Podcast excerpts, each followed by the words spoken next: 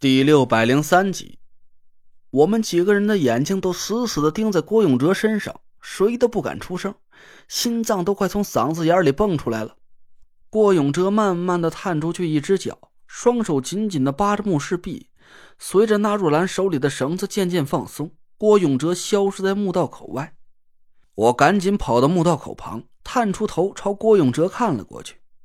这一探头不要紧，我狠狠的打了个哆嗦，脑子发懵，两脚酸软，白眼一个劲儿的翻了上来。郭永哲像是一只壁虎似的，紧紧的贴在墓壁上，脚下的通道目测呀，就只有不到半米宽窄，只能勉强的够他竖着放下脚的。而他的身后就是一片黑黢黢的、深不见底的深渊。我张了张嘴，想要提醒郭永哲当心点但我又没敢出声，我生怕他一分神，我可就成了害人的罪魁祸首了。郭永哲把身体紧紧的贴在墓室壁上，脚下慢慢用力试探了一下通道能不能承受住他的体重。嗨，瞧着是有门啊！郭永哲扭头朝我咧开嘴，露出大白牙。还别说啊，哎，这地儿挺结实的，哥们先过去看看。我们几个人脸色苍白的点点头。我看着郭永哲的脸，心里暗暗担心。我心里很清楚，郭永哲的镇定是装出来的。他的脸早就白的和一张纸没两样了，腿肚子还在一个劲儿的抽抽，踩着通道的两只脚一直都在不停的哆嗦着。郭永哲深吸了几口气，慢慢的挪动了身子，横着朝巽位的方向移动了过去。我们几个人连大气儿都不敢出。眼看着郭永哲就像一叶飘在惊涛骇浪里的小船似的，一步一步的蹭向了巽位的方向。过了足足十分钟，郭永哲终于哆哆嗦嗦的踩在一块相对宽敞的石地上。我们几个人一起大大的松了口气，唐果儿几乎是瘫软在田慧文怀里，一边抽泣着，一边高兴的嗷嗷大叫。郭永哲坐在地上缓了半天。他站起身，四下绕了一圈，从腰里解下了伞绳，朝我们这边大喊了一声：“陈子，装备呢？麻溜的运过来。”“哎，来了！”我赶紧从帆布包里掏出一海扇，把所有人的装备都集中在一起，用一海扇盖在了五个背包上。唐果儿还没真正见识过一海扇的威力，他瞪大了眼睛，一脸好奇的看着那把破破烂烂的大蒲扇。姐夫，你这是要干嘛呀？这蒲扇，哎！糖果儿的话还没说完，突然嗖的一声，五个硕大的背包毫无征兆的消失在他眼前。好了，陈子，装备都过来了。郭永哲远远的挥着手朝我喊道，我也挥了挥手。糖果儿目瞪口呆的看着我，下巴都要砸在脚面上了。这、这、这，姐夫。你这是什么法术？这么厉害！哎，你教教我，我学会了就可以把自己变到郭哥那边去了。我们几个人都笑了起来。我看了看腕表，现在也没时间多解释伊海山的作用了。距离辰时就只剩下四十分钟的时间，我们四个人必须保证快速通过那条狭窄的通道，转移到相对安全的巽位方向去。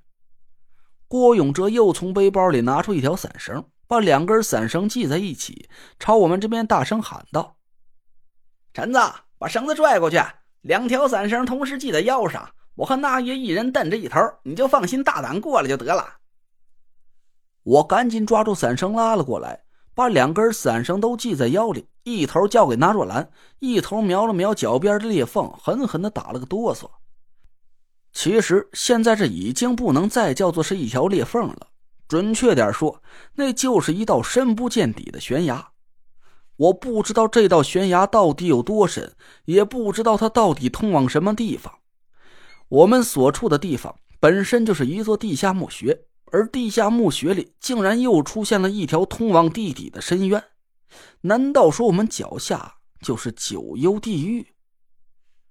我一边打着哆嗦，郭永哲的声音一边传了过来：“陈子，麻利儿的。”别耽误时间了，我和那爷给你保驾，你就放心大胆过来就行。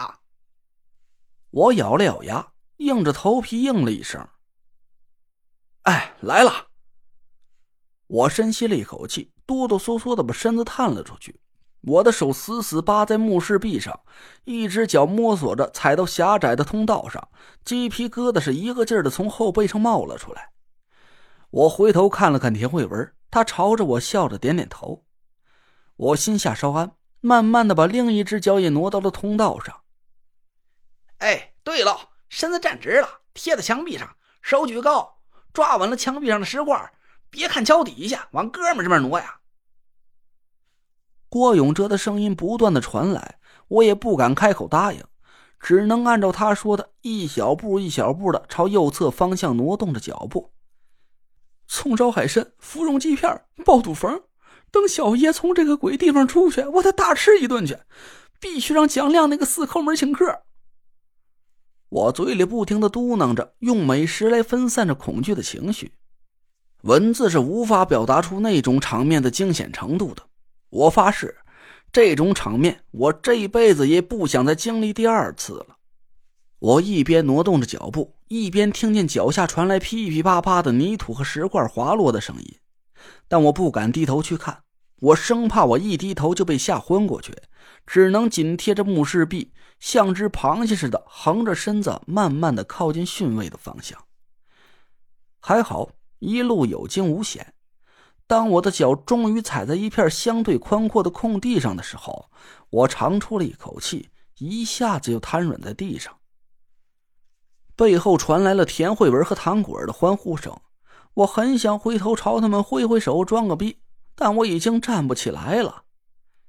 嗨，行啊，陈子，赶紧的把绳子解了。郭永哲跑到我身边，赞许的拍了拍我的肩膀。我四肢酸软，浑身抖得厉害，冷汗不要钱一样的狂冒了出来。你你帮我解开吧。我四仰大叉的躺在地上，郭永哲哈哈大笑了几声，把我腰上的两根伞绳解开，系在一起，朝那若兰挥了挥手。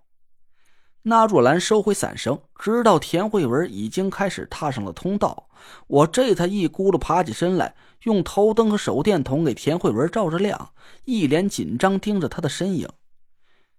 田慧文的胆子比我大多了，他没几分钟就走过了通道。我赶紧伸手拉住他，把他紧紧的抱在怀里。姐姐，我要过来了。唐果儿的声音远远的传来，田慧文的脸色顿时紧张了起来。我无奈的看着他，脸上的醋意都要漫出来了。